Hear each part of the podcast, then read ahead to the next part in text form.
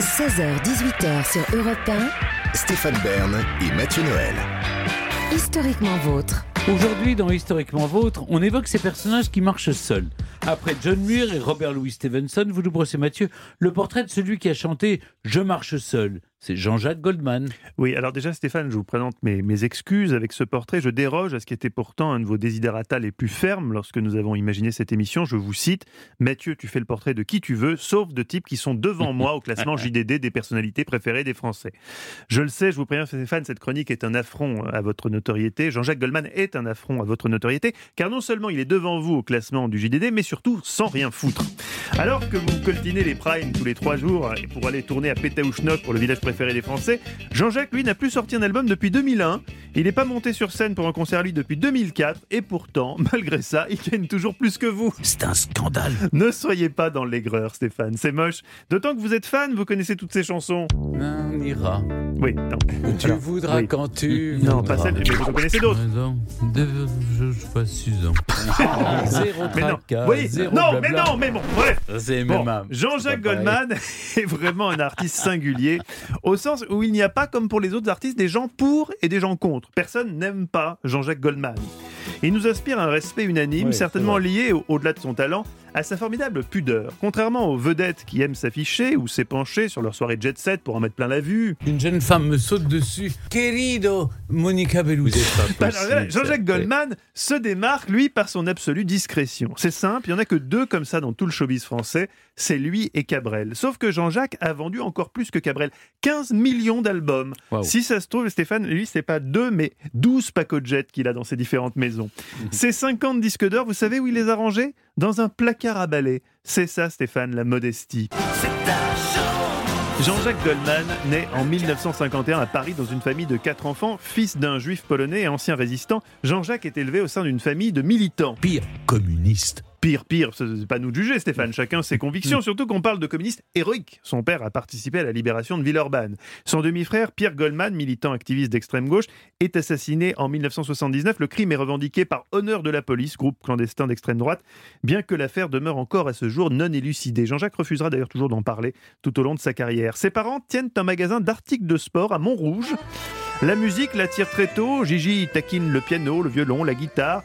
Garçon solitaire, il s'adonne aux joies du scoutisme, puis intègre à 14 ans la chorale de l'église de Montrouge où il découvre l'orgue. Encore le déclic de fou, mais Jean-Jacques aime la musique et Bob Dylan, mais bon, pas plus qu'un autre. Et il monte un petit groupe de rock au lycée, mais pas plus qu'un autre. D'ailleurs, après son bac, il ne part pas faire la manche à Saint-Tropez avec un djembé. Il intègre l'école des hautes études commerciales de Lille et s'inscrit même parallèlement en faculté de sociologie. Mais c'est en 1971 que la révélation a lieu. Avec le temps va. Et oui, Jean-Jacques assiste au concert de Léo Ferré, et là d'un coup, bah, c'est décidé. Il fera de la musique sa vie, son filet de sécurité, le magasin de sport de ses parents qu'il reprendra en cas de coup dur. Son frère Robert devient son manager et c'est parti. Alors d'abord avec un premier groupe baptisé Taipong, comme la masseuse de David au spa du Lotus Coquin, boulevard de Belleville. Parmi ses morceaux de jeunesse, on notera Sister Jane, un hommage un peu déguisé à la marijuana, comme vous dites Stéphane. Taipong ne rencontrera pas le succès, pas autant en tout cas que la masseuse de David. C'est alors que Jean-Jacques décide de se lancer en solo. Et vous devinerez jamais ce que lui répondent les maisons de disques quand il leur envoie ses premières maquettes. C'est de la merde. Dire ça, Jean-Jacques Goldman, quand même, hein, ils étaient pas très malins. Heureusement, en 81, le label Epic accepte enfin de signer le petit Jean-Jacques et ça donne ça. Il suffira d'un signe. Premier titre, premier succès. Le 6 mars 1982, c'est le premier passage de Jean-Jacques Goldman chez Michel Drucker. Et alors là, la carrière de Jean-Jacques est lancée. Je vous liste pas ces titres, hein, vous pouvez les écouter à toute heure du jour et de la nuit sur RFM. Ce qui fascine, c'est sa facilité. Jean-Jacques pond des classiques comme Stéphane rénove des manoirs. À l'appel, il puise son inspiration dans ce qu'il voit juste autour de lui. Elle a fait un bébé toute seule, par exemple, morceau révolutionnaire pour l'époque. Il est directement inspiré, ce morceau, de l'histoire de sa propre attachée de presse. Fait inimaginable alors qu'il est déjà multidisque d'or, Jean-Jacques, voulant garder les pieds sur terre, continue de travailler en extra dans le magasin de sport de ses parents. Oui, quand les clients lui demandent s'il est bien le chanteur qu'on voit à la télé, il répond tout timidement que non, c'est un cousin. Mais malgré le succès populaire indécent, les débuts de Jean-Jacques Goldman, on l'a largement oublié, ne sont pas tout roses, car la critique, elle, n'aime pas du tout. Elle n'hésite pas à le qualifier, je cite, de bon samaritain au message désuet, gentillet, tel un rocker mou pour midinette. En Espagne, la critique est encore plus dure. Marica, te voy a matar.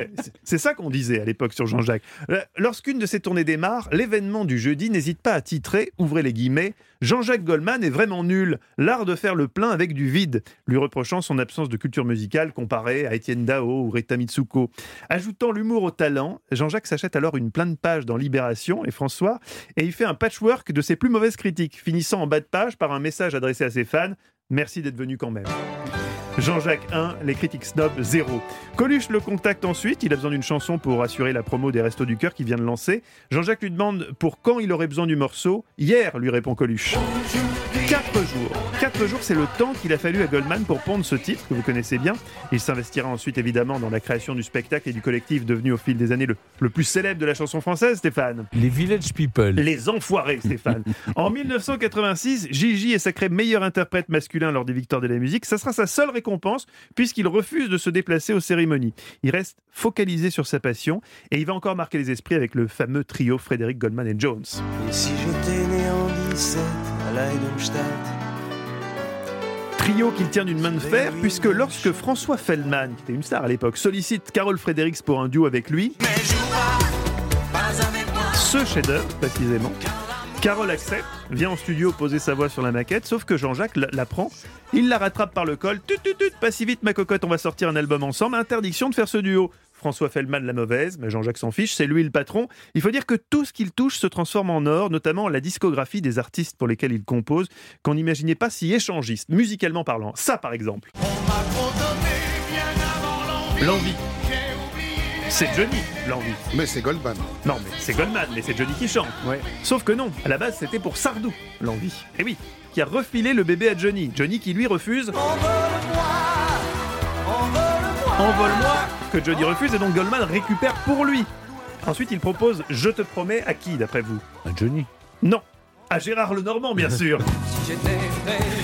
Gérard qui, bien inspiré, lui dit merci, mais non merci. Et une fois de plus, Goldman refourgue la chanson à Johnny. Je te promets mes bras pour porter. Au cours de sa carrière, Jean-Jacques écrira pour une cinquantaine d'artistes, soit plus de 120 chansons en tout, de Calogero à Laurie en passant par Moran, Garou et bien sûr Céline. En 94, après avoir entendu Céline Dion sur scène à Paris, Jean-Jacques Goldman demande à sa maison de disques de lui organiser un petit rendez-vous avec elle. C'est le coup de foudre. Avec Pour que tu m'aimes encore, mais surtout Stéphane, ma chanson préférée de Céline Dion.